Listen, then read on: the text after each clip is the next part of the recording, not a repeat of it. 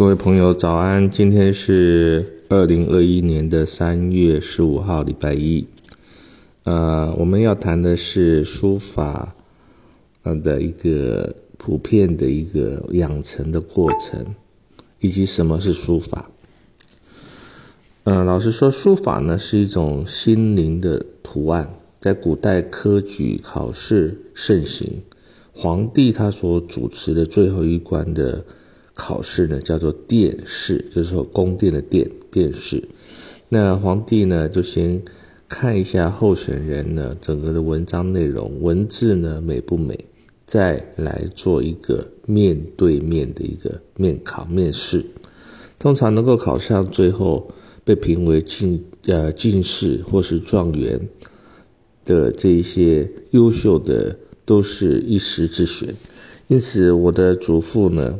他收集不少清代的进士啊、状元郎的书法，有的看来是很工整、大气，有的秀气潇洒。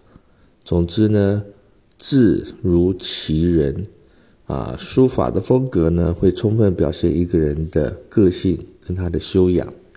那书法在写的时候呢，是一种运行五腑六脏的一种运动。如气之行走，如水的流动，它的快慢强弱必须控制恰到好处，否则笔墨出现了败笔，那就会破坏整个书法作品的气势、行气以及它的总结的一个美感。古代许多的出家人呢，他是非常专心在研究佛法，当然也专心的研究书法。比如说智勇和尚、怀素和尚，在书法的嗯历史上呢，他们都有非常惊人的呃艺术表现。那他们有时候呢，兴致一来呢，小酌几杯了，可以在微醺当中写出杰作。所谓的微醺呢，就是要醉不醉的这个过程呢，那整个人呢，精神的放松，反而是。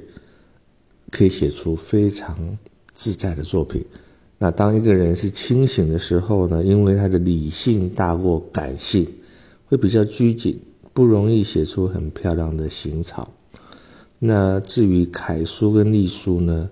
它是需要静下心来写的，呃，字体在潜移默化的过程呢，很像在打太极拳，要在慢当中来运气。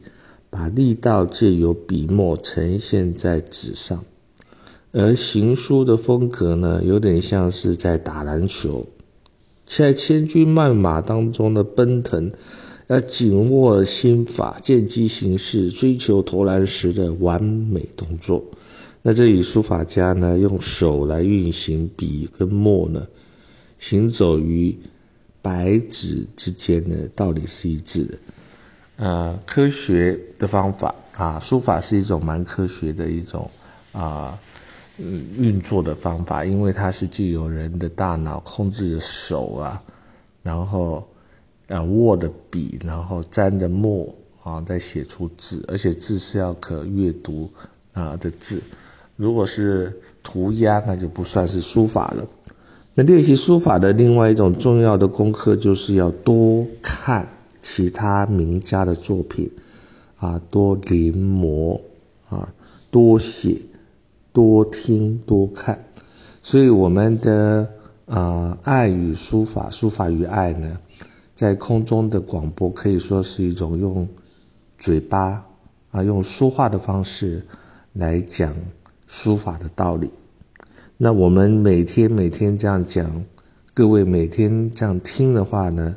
总会心领神会，自然呢会有所进步的。今天就讲到这边，谢谢您的聆听。